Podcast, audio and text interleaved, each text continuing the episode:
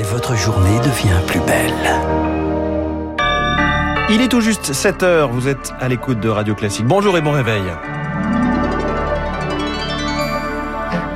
La matinale de Radio Classique avec François Geffrier. Ils n'avaient que leur courage. Témoignage poignant hier au procès des attentats du 13 novembre 2015 du premier policier qui est entré dans le Bataclan en pleine fusillade. On vous fera entendre l'émotion des proches de victimes. La crise des sous-marins, Joe Biden et Emmanuel Macron se sont parlé hier. Le PDG de Naval Group sort lui de son silence ce matin dans le Figaro avant d'être demain matin sur Radio Classique. Et puis les masques tombent pour certains élèves de primaire à partir du 4 octobre et seulement dans les départements où le virus circule le moins. Il ne sera plus obligatoire en classe. Prix du gaz s'envolent. Et si le nucléaire pouvait réduire notre dépendance à la Russie, ce sera l'édito de François Vidal dans 10 minutes. Puis l'invité de l'économie, budget 2022. À quoi a servi l'argent public depuis 5 ans? Premier bilan et question sur l'efficacité de la dépense publique avec Christian Saint-Etienne, l'économiste universitaire, dans un quart d'heure. Puis ce sera les unes de la presse avec David Abiker. Radio classique. À la une ce matin, Lucille Bréau, l'hallucinant récit du commissaire entré le premier au Bataclan. Ils sont les héros de cette terrible nuit du 13 novembre 2015, moment extrêmement fort hier dans la salle d'audience du procès des attentats. À la barre, un commissaire de la BAC Nuit de Paris, lui et son coéquipier ont été les premiers à entrer dans la salle de concert, neutralisant un des terroristes, les premiers aussi à secourir les blessés. Compte rendu d'audience avec Eric Kioch. Pour nous, on allait mourir, se remémore le commissaire de la BAC Nuit de Paris. Il est 21h54 ce 13 novembre. Avec son équipier, ils sont les premiers arrivés au Bataclan, les premiers à y pénétrer. Sans renfort, sans savoir ce qu'ils allaient affronter. Il fallait qu'on y aille, plaît-il devant la cour. Ce sont eux qui neutraliseront le premier terroriste. Mais les salves de Kalachnikov des autres assaillants les forcent à reculer. Une retraite qu'ils n'acceptent toujours pas. On entendait des gens mourir. On était à quelques mètres. Il faudra attendre 20 minutes avant que l'opération ne reprennent avec l'arrivée de la BRI. À sa tête, Christophe Molmy. À la barre, visage fermé, il est précis, chirurgical. Minute par minute, il reconstitue la sécurisation de la fosse, la progression de la colonne derrière le bouclier Ramsès et enfin la libération des derniers otages.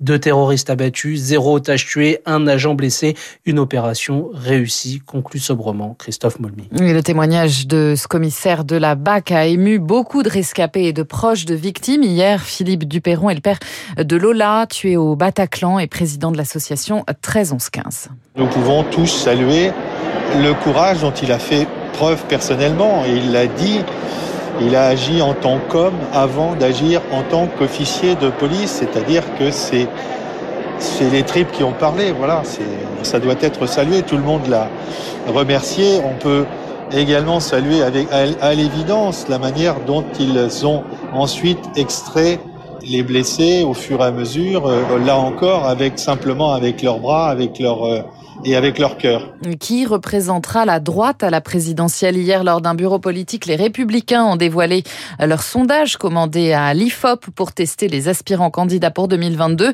Une enquête qui donne une longueur d'avance à Xavier Bertrand. Le président XLR des Hauts-de-France serait le plus à même de se qualifier au second tour pour 71% des personnes interrogées. Sympathisant LR et française positionnant à droite, les sondés qui se prononcent à deux tiers pour un congrès plutôt qu'une primaire. Débat musclé hier soir sur LCI entre les deux finalistes de la primaire écologiste. Yannick Jadot et Sandrine Rousseau se sont affrontés sur leur rare divergence. Le premier défendant son écologie de gouvernement, la seconde assumant la radicalité de son projet. La crise des sous-marins, Joe Biden et Emmanuel Macron se sont enfin parlé hier. Dans un communiqué commun, les deux présidents ont promis de rétablir la confiance entre Paris et Washington. Des consultations approfondies vont être mises en place, sans plus de précision. Leur ministre des Affaires étrangères, Anthony Blinken et Jean-Yves Le Drian, se verront en tête à tête aujourd'hui à l'ONU. Un homme sort aussi de son silence ce matin, le PDG de Naval Group, Pierre-Éric Pommelet.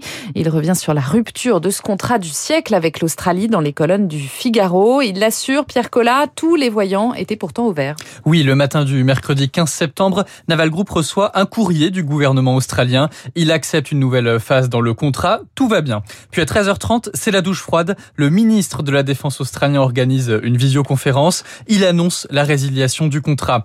Nous étions sous le choc. Cette décision nous a été annoncée sans préavis avec une brutalité inouïe, raconte Pierrick Pommelet. Il ne communique pas de chiffres sur les indemnités de contrat. Une proposition détaillée doit être remise à l'Australie. En théorie, tous les frais engagés et à venir pour stopper les chantiers devraient être remboursés. Quand on lui demande si le groupe n'a pas une part de responsabilité, le budget a en effet explosé, il affirme que non, c'est l'Australie qui voulait plus de sous-marins avec plus d'exigences. Quant à l'avenir de l'entreprise, ne serait pas menacé. Le carnet de commandes est plein, touché mais pas coulé. Pierre Collat, Pierre-Éric Pommelet, le PDG de Naval Group, qui sera votre invité François demain à 7h10 sur Radio Classique. Signe que la brouille s'atténue tout de même, l'ambassadeur français lui retournera à Washington dès la semaine prochaine. Le Covid, l'injection d'une troisième dose de vaccin Pfizer autorisée aux États-Unis pour les personnes âgées ou à risque. Ce rappel pourra être administré six mois après la deuxième injection. Bas les masques pour certains élèves de primaire. C'est ouest en France. À partir du lundi 4 octobre, il ne sera plus obligatoire ce fameux masque dans les départements passés sous la barre des 50 cas pour 100 000 habitants. Pour les élèves seulement, ils sont une trentaine de départements du Calvados au Finistère, en passant par la Haute-Saône, l'Aveyron ou encore les Landes à être concernés.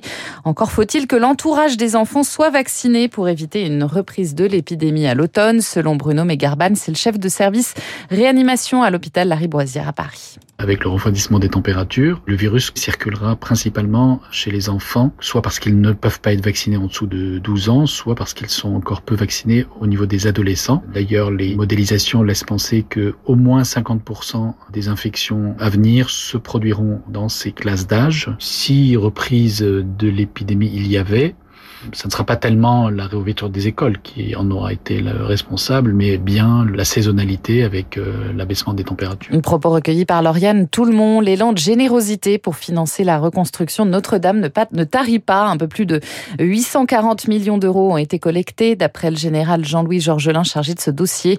La répartition des fonds n'est pas encore précisée. Il assure que la réouverture sera bien possible en 2024.